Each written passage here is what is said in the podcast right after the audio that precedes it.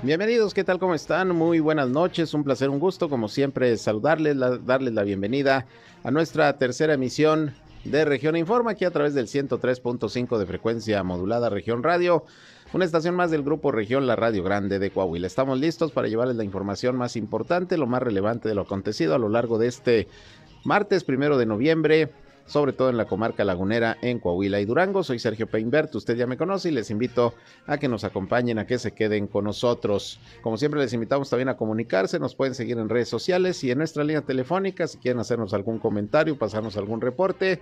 Estamos en el 871-713-8867, 871-713-8867. También transmitimos ya en... Eh, Facebook Live. Un saludo a quienes se suman a esta transmisión y bueno, todo está listo para llevarles lo mejor de las noticias. Esto es algo de lo más importante en la información.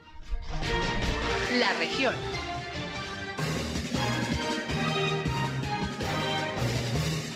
Bien, pues este primero de noviembre comenzó a asistir eh, más eh, eh, gente a los panteones, como estaba previsto. En el caso aquí de la ciudad de Torreón, pues se calcula que serán unos 25 mil asistentes, los que estarán sobre todo mañana 2 de noviembre, Día de Muertos, acudiendo a los panteones, tanto públicos como privados. Y bueno, pues las autoridades están con operativos de vigilancia para evitar cualquier situación de riesgo. Hoy platicamos con el titular de Protección Civil, aquí precisamente en la ciudad de Torreón, eh, Jorge Juárez Llanas, quien nos eh, comentó que bueno, está la vigilancia y algunas recomendaciones para los asistentes a los panteones que hay que observar para que no vaya a haber ningún problema. Esto dijo el funcionario. Pues el horario de 6 de la de 8 de la mañana a 6 de la tarde, ahí tener mucho cuidado en los pasos que, que son entre entre tumbas, no no no pasar entre ellas ya que esto genera un riesgo importante, es el mayor riesgo que tenemos.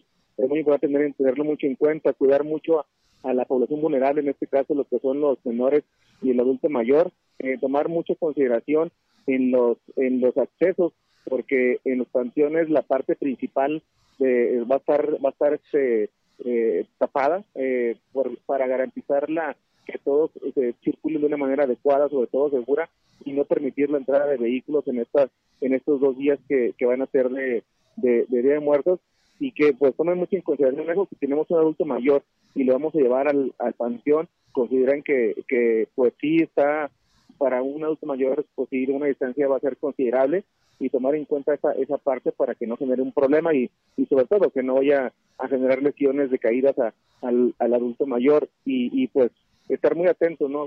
Cualquier situación, eh, tenemos eh, nuestra gente ahí en el, en el, panteón, tanto protección civil como bomberos, eh, seguridad pública, vialidad, para, para eh, pues, tener toda esa parte del operativo, al igual que servicios públicos, lo que es la parte de salud, estamos trabajando en conjunto para que cualquier situación atenderla en el momento.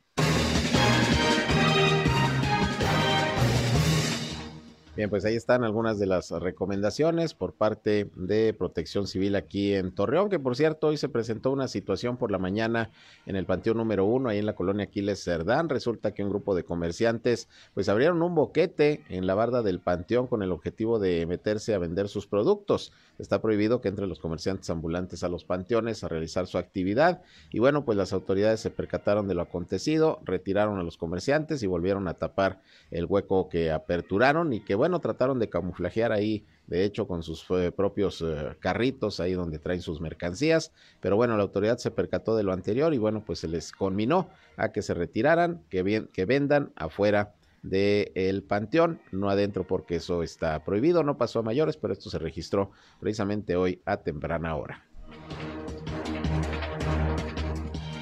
Bien, y por otra parte, hoy ante diputadas y diputados locales de la legislatura del Congreso de Coahuila, el secretario de Gobernación, Adán Augusto López, destacó que la entidad en muchos sentidos es un referente para todo el país y un ejemplo de la buena marcha de un Estado, sobre todo en materia de seguridad.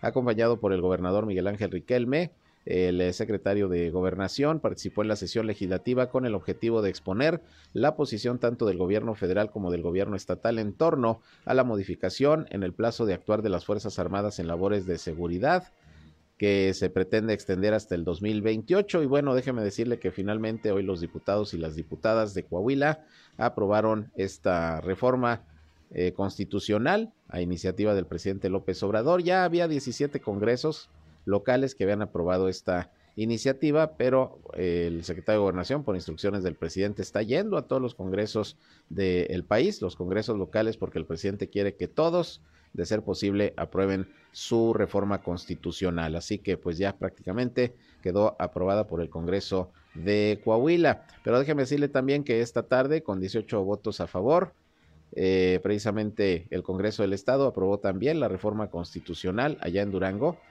aprobó la reforma constitucional para emplear el plazo a fin de que las Fuerzas Armadas estén en las calles hasta el 2028. En la primera de tres sesiones, dos diputados priistas enviaron permiso para ausentarse este día, Ricardo Pacheco y Luis Enrique Benítez. Ambos se habían pronunciado ya con anterioridad en contra de la reforma, por lo que se ponía en riesgo la aprobación en el Congreso de Durango, pero finalmente se aprobó. Se aprobó, así que Coahuila y Durango hoy aprueban esta reforma constitucional que va a permitir que se modifique la ley para que el ejército continúe labores de seguridad en las calles hasta el 2028. Faltan todavía algunos congresos, con el de Durango creo que van 21 ya, faltan los otros más y el secretario de Gobernación pues anda de gira artística en todos los congresos en todo el país tratando de convencer a los legisladores y legisladoras locales. Bien, en otros uh, asuntos, vámonos con el tema de salud. Para conocer cómo están las cosas en materia de la pandemia del COVID-19, que afortunadamente, bueno, pues los uh, números eh, van bajando cada día, eso es algo positivo, pero también le comento que llegaron al estado 91.200 dosis de la vacuna pediátrica de Pfizer, que se van a aplicar a igual número de niños y niñas de entre 5 y 11 años de edad, esto ya lo había anunciado desde ayer el gobernador Miguel Ángel Riquelme Solís y bueno, pues la población infantil vacunable en Coahuila es de 407.272 menores. Y bueno, al 31 de octubre, las autoridades de salud dieron a conocer que un 42% de los menores, de los niños y niñas, ya contaban con su esquema completo de vacunación. Todavía faltan bastantes, por lo que en los próximos días se van a anunciar las jornadas de vacunación que se van a aperturar nuevamente para aplicar estas dosis a los eh, menores de 5 a 11 años de edad. Es la vacuna pediátrica de Pfizer para que a los papás, ya saben, no se les vaya a pasar y si les falta eh, alguna dosis a sus hijos o no se han puesto ni la primera, bueno, ya les informaremos de las jornadas de vacunación que para tal efecto se van a abrir en los próximos días. Y el reporte del COVID-19 el día de hoy en Coahuila, que emite la Secretaría de Salud, indica que fueron nueve los contagios que hoy se están reportando. Nueve contagios, lamentablemente una defunción. Ya teníamos cerca de tres semanas sin defunciones por COVID-19. Se registró una, esta eh, de una persona en el municipio de Matamoros, un hombre muy joven de 32 años de edad, falleció por COVID-19. De estos, eh, de estos nuevos casos, los nueve que le comento, tres son de Saltillo, dos de Torreón, y uno respectivamente de Villa Unión, Nava, Matamoros y General Cepeda. Bajó como quiera la eh, cantidad de casos activos, son 55. Ayer eran un poquito más, poquito menos de 60. 55 casos activos de COVID-19, reporta el día de hoy la Secretaría de Salud. Y bueno, pues ya llegó Coahuila a 182.937 casos positivos de virus SARS-CoV-2. Desde que inició la pandemia y son ya 8.952 los decesos, aumentó eh, en uno la cifra de, de, fallecidos debido a esta muerte allá en Matamoros de un hombre de 32 años de edad. También subió la hospitalización, ayer eran cuatro y son cinco hospitalizados, tres de Torreón, dos de Saltillo. Esas son las cifras del COVID el día de hoy aquí en Coahuila. Bueno, y hablando de las cuestiones de salud, pero en Durango resulta que hoy ofreció una rueda de prensa Iracema Condo, que es la secretaria de salud de la entidad, para dar a conocer que se detectaron siete casos de meningitis aséptica que al parecer se presentaron en hospitales privados del estado de Durango. Y bueno, pues ya se está investigando qué fue lo que pasó. La secretaria explicó pues de qué se trata esta enfermedad. Y bueno, pues ya se están atendiendo a, las pacientes, porque tengo entendido que la mayoría, si no es que todas de estas personas son pacientes y se está investigando a ver qué fue lo que sucedió. Vamos a escuchar lo que hoy dio a conocer al respecto la secretaria de Salud de Durango. Informarles que tenemos detectados eh, casos de meningitis aséptica que han estado ingresando al Hospital Materno Infantil y eh, referidos al Hospital 450 para su tratamiento. Eh, estos casos eh, coinciden en que son mujeres jóvenes con el mismo antecedente de haberse realizado un procedimiento obstétrico en hospitales particulares. se están estudiando los casos. Al día de hoy tenemos registradas siete pacientes que han ingresado con nosotros, de las cuales un fallecimiento tres casos graves que tenemos al día de hoy y bueno, las demás en, vigilancia. Eh, comentarles que se atendió ya desde que se tuvo conocimiento del tema por parte de la COPRISET, se realizaron verificaciones sanitarias a los diferentes hospitales en los que tenemos conocimientos que se han eh, realizado estos procedimientos quirúrgicos que se tienen como eh, antecedente en común de todas estas pacientes. las tenemos con un diagnóstico de meningitis aséptica y el día de mañana tendremos por ahí la verificación sanitaria por parte de la COFEPRIS, también en varios de los hospitales eh, identificados eh, que han tratado a estas pacientes. Hacer hincapié que de las pacientes que tenemos nosotros actualmente conocimiento, ninguna de ellas se ha realizado el procedimiento quirúrgico previo en los hospitales de servicios de salud. Eh, todas ellas provienen de hospitales particulares. Estamos en el estudio del abordaje de los casos, eh, se está también ya conformando un comité para el estudio de, estos casos, conformado por eh, representantes de las diferentes instituciones de salud, así como de los hospitales particulares, y por supuesto con participación de COPRISEC y del equipo de epidemiología de servicios de salud, así como los expertos en neurocirugía y los neurólogos, que son los que están a cargo de estas pacientes. Las recomendaciones que se van a emitir por parte de Servicios de Salud y de COPRISET son, eh, por el momento, suspender aquellas cirugías que implican un bloqueo, que es eh, el procedimiento para anestésico, eh, que se tiene registrado como es el que se ha empleado en común en todas estas pacientes y que pensamos que por ahí puede haber una etiología causante de esta enfermedad. Bien, pues así las cosas con estos casos de meningitis que surgieron allá en el estado de Durango. Se está investigando el origen. Se dio esto en hospitales privados y bueno, ya la atención la está dando el sector salud del estado de Durango. Y hablando de Durango, bueno, pues siguen los problemas con los maestros que pues exigen que les paguen lo que les deben. El gobierno del estado eh, en la pasada administración dejó adeudos a los maestros y bueno, pues ahora están exigiendo a las nuevas autoridades que encabeza el gobernador Esteban Villegas que se cumpla con lo que es su derecho. Y bueno, ya ayer el gobernador Esteban Villegas había dicho que sí les iba a pagar a los maestros 200 millones de pesos que se les eh, adeudan por concepto de algunas prestaciones, lo que es el retroactivo de fortalecimiento al salario, principalmente, reconoce el adeudo, pero pues dijo que le pidió a los maestros que lo esperen, ir pagando en abonos mes con mes para poder resarcir lo que, lo que se les adeuda. Pero como que no les gustó mucho eh, este anuncio que hizo el gobernador de sí pagar, pero en partes.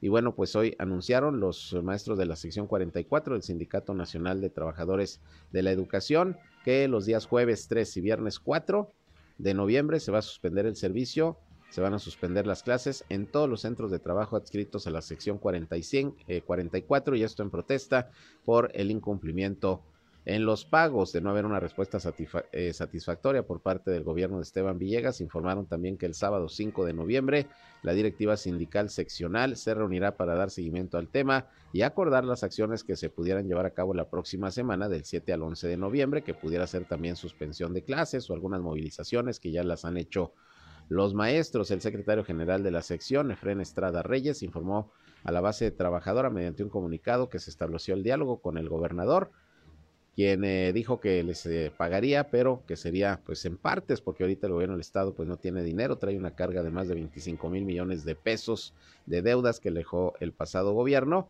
Y bueno, ante esto y la inconformidad de que no se les pague todo de un golpe, sino en partes, pues es que se anuncian estas actividades de protesta. Por lo pronto anuncian los maestros que el jueves 3 y 4 de noviembre en Durango no habrá clases, por lo menos en las escuelas donde los maestros son de la sección 44, que en este caso son prácticamente la mayoría. Vamos a una pausa y regresamos, son las 7 con 21 minutos, volvemos con más. Región Informa.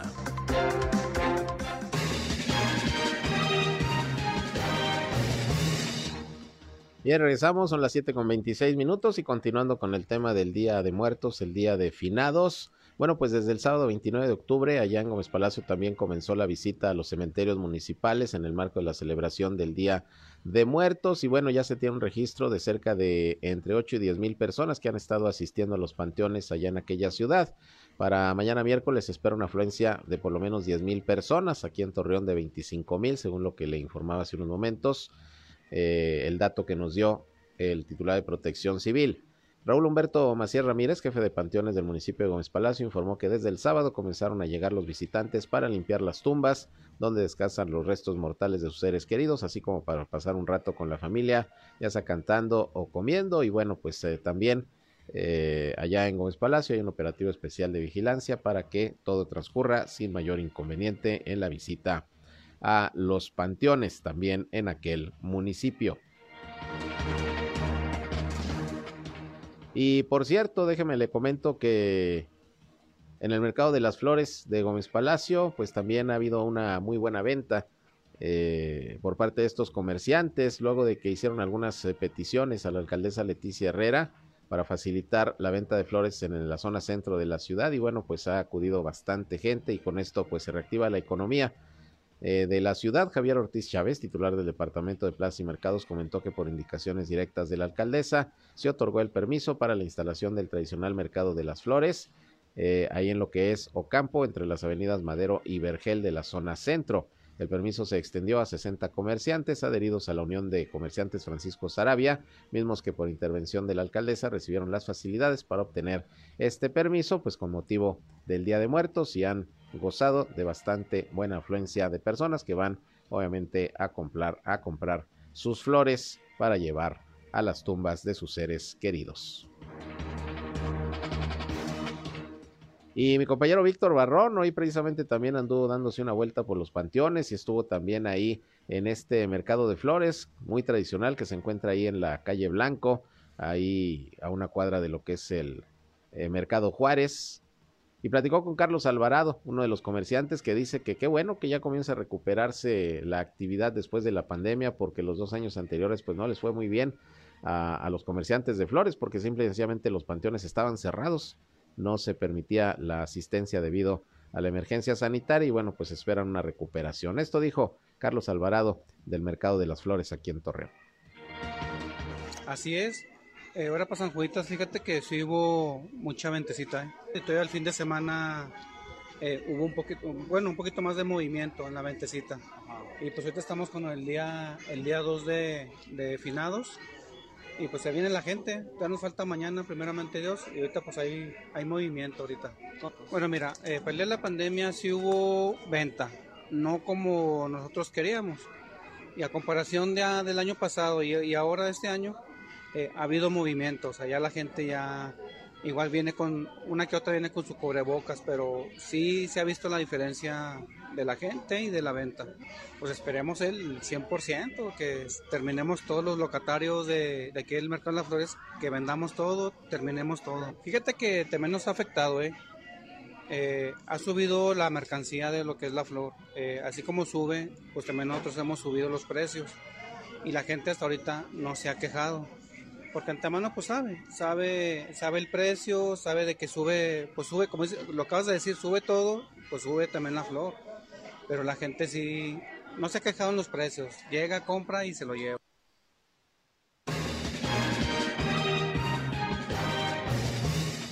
Bien, pues ahí recuperándose, luego de la pandemia también los vendedores de flores en estas fechas, sobre todo de Día de Muertos. Y bueno, pues en una gran cantidad de escuelas, por no decir que en todas, públicas y privadas, hubo celebración del Día de Muertos, rescatando las tradiciones, montaje de altares. Y bueno, en algunos otros lugares también hubo estas eh, tradiciones que se están eh, fortaleciendo. Eh, por el Día de Muertos. Y por ejemplo, ahí en el Centro de Justicia y Empoderamiento para las Mujeres, aquí en la ciudad de Torreón, se organizó un concurso de altares de muertos, es su primera edición. Y bueno, algo muy importante, estos altares se hicieron en honor de mujeres que han sido víctimas de feminicidio, aquí precisamente en la comarca lagunera. Vamos a escuchar lo que sobre este evento comentó Rosabelia Quesada Fierro, y es la coordinadora administrativa del Centro de Justicia y Empoderamiento de las Mujeres en Torreón. Tenemos esto este concurso de altares, que es el primero. Nosotros estamos alzando la voz en esta representación por todas las mujeres que aún no han sido identificadas, dándole gracias a Dios por las que ya, ya lograron sus familiares, pues tenerlas de cualquier manera, pero tenerlas. En el Centro de Justicia para las Mujeres queremos hacer justicia en cuanto a la no violencia. Queremos hacer conciencia de que la violencia no te llega, no lleva a ningún lado. En este tiempo hemos visto más número en las estadísticas de feminicidios. Hace unos días acaba de suceder en, en Gómez y luego fue en Lerdo. Entonces nosotros queremos poner nuestro granito de arena.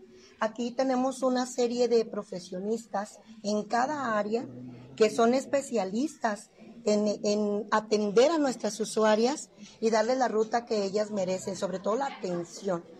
Claro que las invitamos a denunciar siempre, pero ellas son las que deciden. Nosotros no podemos forzarlas, más sin embargo, les hacemos conciencia de que la única eh, defensa que ellas tienen es la denuncia. Pues ahí tiene usted los altares de muertos que también se montaron para concurso ahí en el Centro de Justicia y Empoderamiento de las Mujeres, y una labor muy loable, sobre todo porque son en honor de las mujeres víctimas de feminicidio. Y hablando precisamente de feminicidios y de homicidios en general, fíjese que durante los 10 meses que han transcurrido de este año, es decir, de enero a octubre, se han registrado 25 muertes violentas nada más en Torreón, de las cuales dos ocurrieron en el mes de octubre que recientemente concluyó.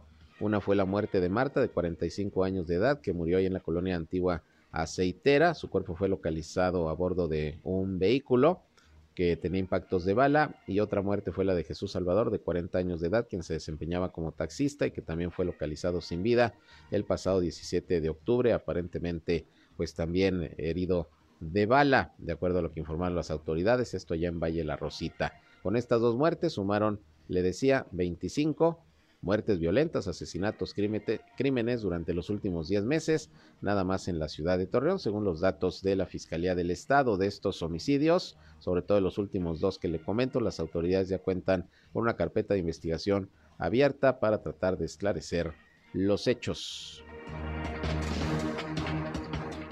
Bien, y por otra parte, el Partido Revolucionario Institucional de Coahuila emitió este martes un comunicado donde informa que hoy se emitieron las convocatorias para renovar el Consejo Político Estatal, los 38 consejos políticos municipales, así como los comités seccionales del Estado, informó el secretario de Operación Política del partido, Adrián de Jesús Herrera López. Dijo que el Comité Ejecutivo Nacional Priista emitió la convocatoria para elegir el Consejo Político Estatal mientras que el Comité Directivo Estatal hizo lo propio para la renovación de los consejos políticos municipales y los comités seccionales. Dijo que la elección está programada para el día 4 de diciembre eh, de este año y se está programando todo lo necesario también para llevar a cabo este proceso, ya que el PRI dijo es un partido de la legalidad, un partido que está en constante renovación. Así que vienen pues estos movimientos internos del revolucionario institucional, ya se emitieron las convocatorias para la renovación de estos consejos.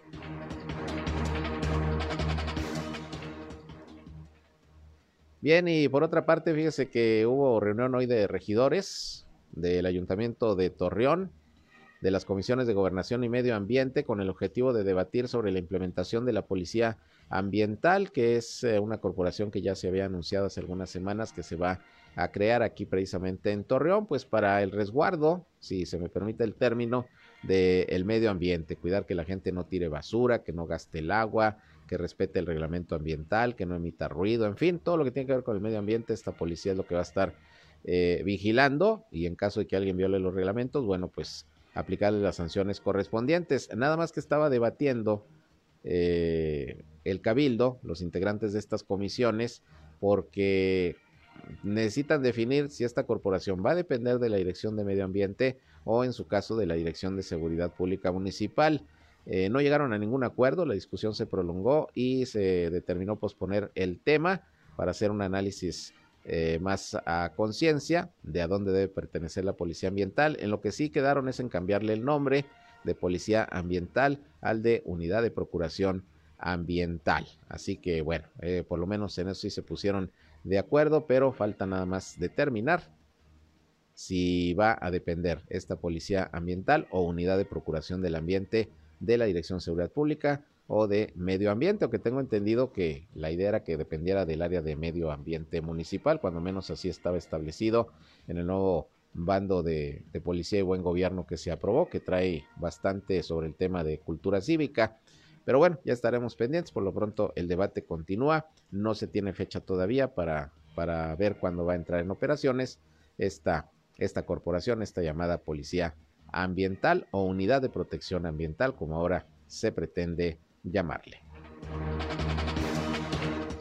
En Gómez Palacio, la Dirección Regional de los Programas para el Bienestar anunció hoy el operativo de pago de la pensión para el bienestar de las personas adultas y personas con discapacidad de la zona rural y urbana de Gómez Palacio. En esta ocasión, para que usted ponga atención, el pago es del bimestre noviembre-diciembre y unas 7 mil personas de la tercera edad van a recibir 3.850 pesos, mientras que alrededor de 2.500 personas con discapacidad se les hará entrega de 2.800 pesos, informó Lorenzo Blanco Lozano, titular de eh, esta área del bienestar del gobierno federal. En el área urbana, el recurso a través de orden de pago u hologramas se va a dispersar en las instalaciones de la Expoferia Gómez Palatina a partir de las 11 de la mañana y el eh, calendario será por orden alfabético y se va a iniciar, le decía, esto en el mes de noviembre ya prácticamente estamos en él y será a partir del día 15. Así que a las personas adultas mayores y a las personas con discapacidad que reciben becas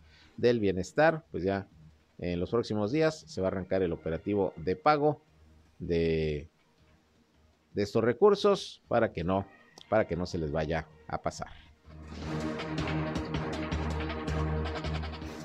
Bueno, y hoy fue día nuevamente de algunos accidentes viales, sobre todo por la mañana. Se registraron por lo menos cuatro accidentes viales en diferentes puntos de, la ciudad. Dos fueron casi al mismo tiempo y casi uno eh, adelante de otro por la carretera Torreón-Matamoros. La autoridad reportó tres accidentes viales, además de una persona atropellada. Esto fue durante las primeras horas de la mañana. Dos de los accidentes se dieron de manera prácticamente simultánea, con diferencia nada más de unos metros de distancia. Le decía sobre la carretera Torreón-Matamoros en los carriles de circulación que van de oriente a poniente.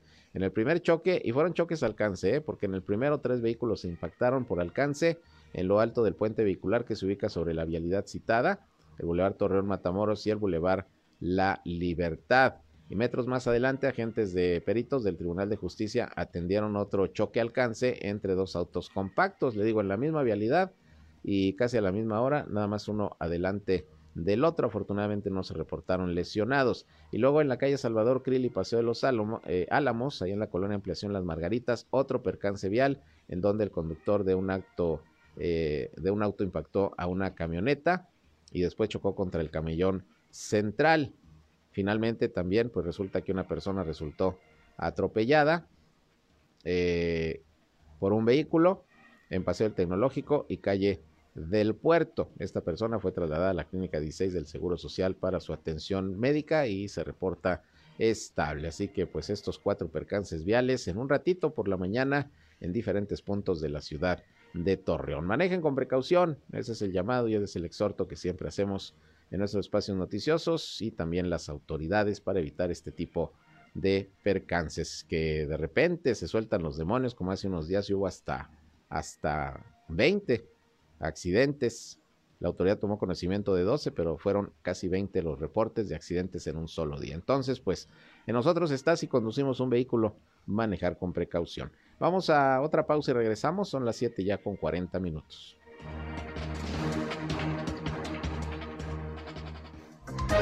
En un momento regresamos a Región Informa.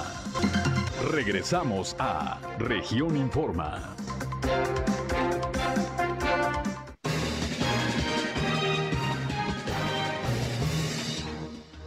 Bien, regresamos con más información, 7 con 44 minutos. Por cierto, hablando de altares de muertos, fíjese que en el marco de la conmemoración precisamente del Día de Muertos, hoy ahí en el Sistema Descentralizado de Agua Potable y Alcantarillado de Gómez Palacio, el CIDEAPA, el personal montó eh, un altar de Muertos en honor a los empresarios Gómez Palatinos, Carlos Antonio Herrera Araluce y su hijo Ernesto Herrera Ale, que falleció apenas el pasado domingo. Esto fue en las oficinas centrales del CIDIAP. El eh, director general del sistema, Francisco Escalera, mencionó que la exposición de esta ofrenda habla de una tradición viva que acompaña el espíritu de quienes han partido y que se mantiene vigente cada 2 de noviembre. Y bueno, pues en esta ocasión se se montó este altar en honor de don Carlos Herrera Araluce, padre de la actual alcaldesa Leticia Herrera y de su hermano Ernesto Herrera, que falleció apenas el pasado domingo, tal y como se los informamos. Y por cierto, también eh, con motivo del Día de Muertos, el domingo hubo un festival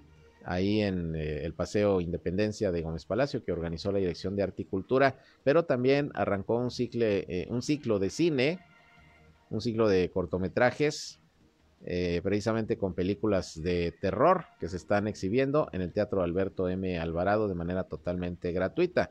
Otón Reuter, que es el titular de la Dirección de Cultura, dijo que este festival o ciclo de cine de horror eh, se presenta como una extensión del Festival Internacional Aurora. Y bueno, pues está proyectando todo esto ahí en el Teatro Alberto M. Alvarado. Fue domingo, lunes, martes y creo que mañana también. Así que quienes gusten del cine de terror o de horror, como se le, denomina, aquí, cheque la cartelera. Ahí en el Teatro Alberto de Alvarado está este ciclo de cine con motivo del Día de Muertos. La entrada es totalmente gratuita. Bien, y vámonos con los deportes. Ya está listo mi compañero Noé Santoyo. Deportivas. Hola, ¿qué tal, Sergio? Muy buenas tardes. Con mucho gusto te saludo a ti en nuestra victoria del Grupo Región en la comarca lagunera. Les comparto la información del mundo de los deportes. El Barcelona se despidió de la Champions League con una victoria ante el débil Victoria como visitantes por un marcador de 4 goles por 2, presentando Xavi un cuadro alterno con algunos jugadores como Gerard Piqué y Jordi Alba, junto a canteranos como el portero Iñaki Peña y Pablo de la Torre. En otro duelo, el Napoli no pudo cerrar su participación en la fase de grupos de la temporada con paso perfecto pues cayó dos goles por cero en su visita a la casa de Liverpool. Pese a este resultado, el conjunto italiano terminó como líder del grupo A. Otros resultados que se dieron el día de hoy dentro de esta actividad fue la victoria del Ajax tres goles por uno ante Rangers. El Bayern derrotó dos goles por cero al Inter. El Atlético de Madrid confirmó su fracaso y cayó ante el Porto dos goles por uno, mientras que el Tottenham derrotó dos por uno al Marsella. El serbio Paunovic fue presentado de manera oficial como nuevo director técnico de las Chivas del Guadalajara. El estratega fue campeón con la selección sub-20 de Serbia en la Copa del Mundo de Nueva Zelanda en 2015. Se estima que el exentrenador de Chicago Fire se reúna con el equipo el lunes 14 de noviembre, día en el que la plantilla regresará a las instalaciones de Verde Valle para trabajar de cara al torneo Clausura 2023. Hace unos momentos dio inicio el juego 3 de la Serie Mundial entre los Astros de Houston y los Phillies de Filadelfia. Nick Castellano salvó a Ranger Suárez de recibir hit al primer picheo de José Altuve al arrancar este tercer juego, donde el ganador tomará ventaja. Los Browns de Cleveland se montaron sobre una defensiva dominante y un par de acarreos de touchdown de Nick Shaw hacia una victoria de 32 a 13 sobre Cincinnati en la noche de ayer dentro de la actividad de la NFL. En unos minutos dará inicio el duelo de leyendas de jugadores de Santos Laguna contra leyendas de los rojinegros del Atlas, como parte de la inauguración del campo 12 de la Unidad Deportiva de Torreón. Se contará con la presencia de exfutbolistas profesionales como Daniel Udueña, Jared Burguetti, Osmar Mares y La Mona Olvera. Además, por los rojinegros aparecerán elementos como Miguel Cepeda, Juan Carlos el Negro Medina y Daniel Osorno. Esa es la información, Sergio amigos, que tengan muy buena tarde noche. Deportivas. El país.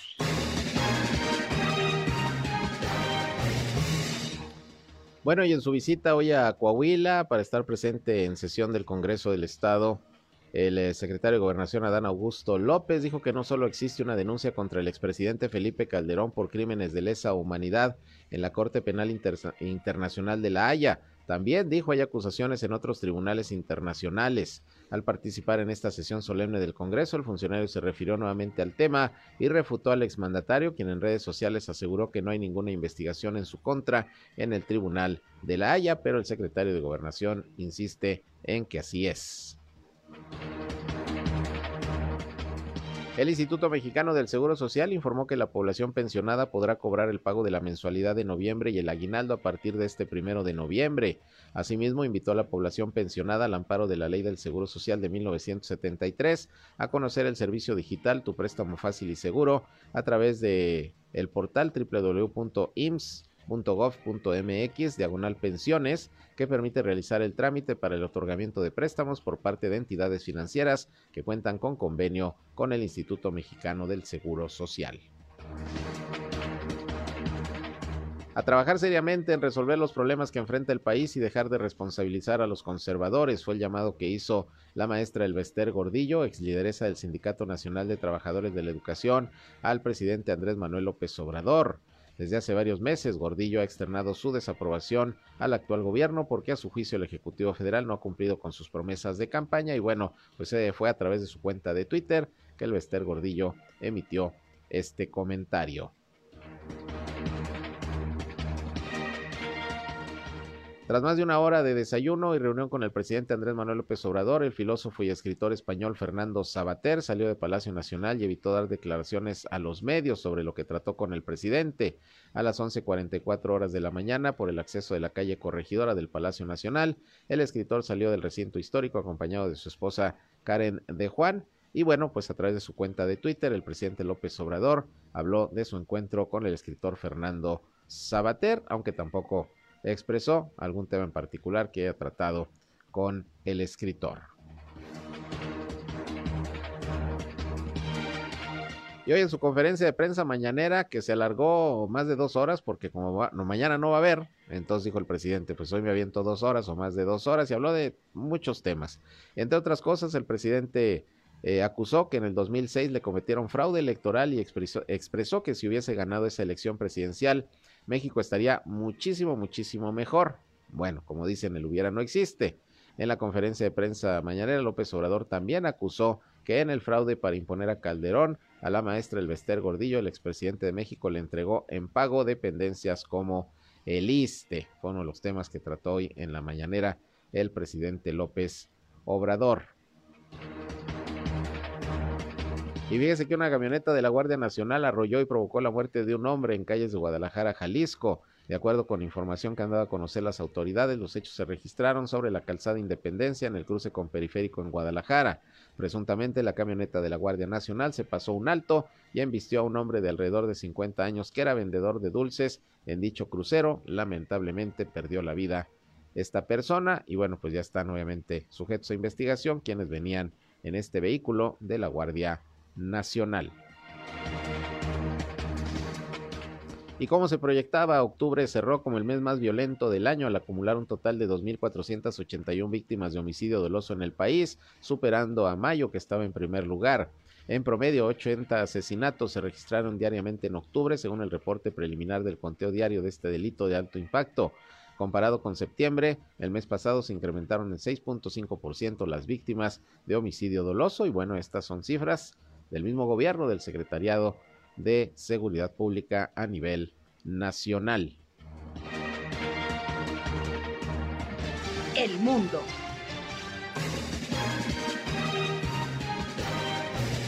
Corea del Norte disparó hoy tres misiles balísticos de corto alcance, uno de los cuales cayó a poco más de 50 kilómetros de la costa oriental de Corea del Sur, informó el ejército precisamente de este país sureño. Seúl Dice un comunicado, detectó tres misiles balísticos de corto alcance lanzados por Corea del Norte desde el área de Wonsan, en la provincia de Gangwon, hacia el mar del Este, alrededor de las 8.51 de la mañana, tiempo de hoy. Y bueno, pues eh, ante esta situación, pues manifiesta su protesta Corea del Sur porque dice que siguen siendo estos ejercicios militares, por llamarlos de alguna manera, de Corea del Norte, serias, serias provocaciones. Y el gobierno de Ecuador declaró el estado de excepción en las provincias costeras de Guayas y Esmeraldas, azotadas por una oleada de violencia con atentados y enfrentamientos a tiros entre policías y delincuentes. El presidente de Ecuador, Guillermo Lazo, en un mensaje a la, a la nación, anunció que declaró el estado de excepción en estas provincias, así como el toque de queda, también en esas jurisdicciones a partir de las nueve de la noche. El mandatario calificó a las acciones de violencia generadas en esas regiones como actos de sabotaje y terrorismo y responsabilizó a bandas del crimen organizado transnacional que aparentemente han reaccionado ante la arremetida de las fuerzas del orden y se menciona que hay posiblemente presencia de algún cártel mexicano detrás de estos atentados allá en Ecuador.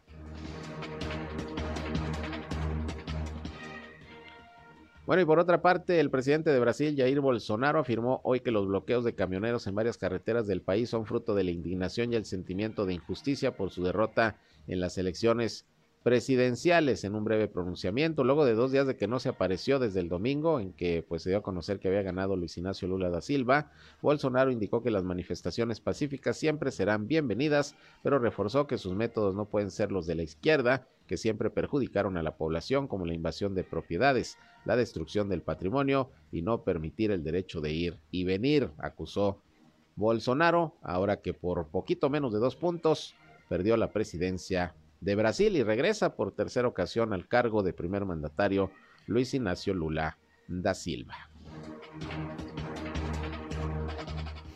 Bien, llegamos con esto al final de la información. Nada más déjeme le comento que el nuevo dueño de Twitter, Elon Musk, pues anunció que va a haber un cobro de 8 dólares mensuales para todos aquellos usuarios que quieran eh, tener eh, pues eh, el registro, la, la, la clasificación, ¿cómo llaman? La, la eh, que esté verificada, verificada su cuenta de Twitter. Aplicaría un cobro de 8 dólares mensuales, esa es la propuesta para quienes quieran verificar su cuenta de Twitter y bueno, pues son algunos de los cambios que el nuevo dueño de esta red social estará aplicando. Vamos a ver qué reacciones hay por parte de los usuarios de esta red social. Bien, ahora sí, ya nos vamos. Gracias por su atención, gracias por acompañarnos en esta emisión de Región Informa. Son casi las 8 de la noche. Mañana, ya saben, Día de Muertos, 2 de noviembre, pero aquí estaremos trabajando, informándoles desde las 8 de la mañana en nuestra primera emisión. Así que les esperamos aquí por el 103.5 de frecuencia modulada Región Radio, una estación más del Grupo Región, la Radio Grande de Coahuila. Que disfruten de esta noche, por cierto, primero de noviembre, Día de los Muertos Chiquitos, Día de Todos los Santos. Mañana, Día de Muertos, les vamos a estar informando. Pásenla de lo mejor. Muy buenas noches. Esto fue Región Informa.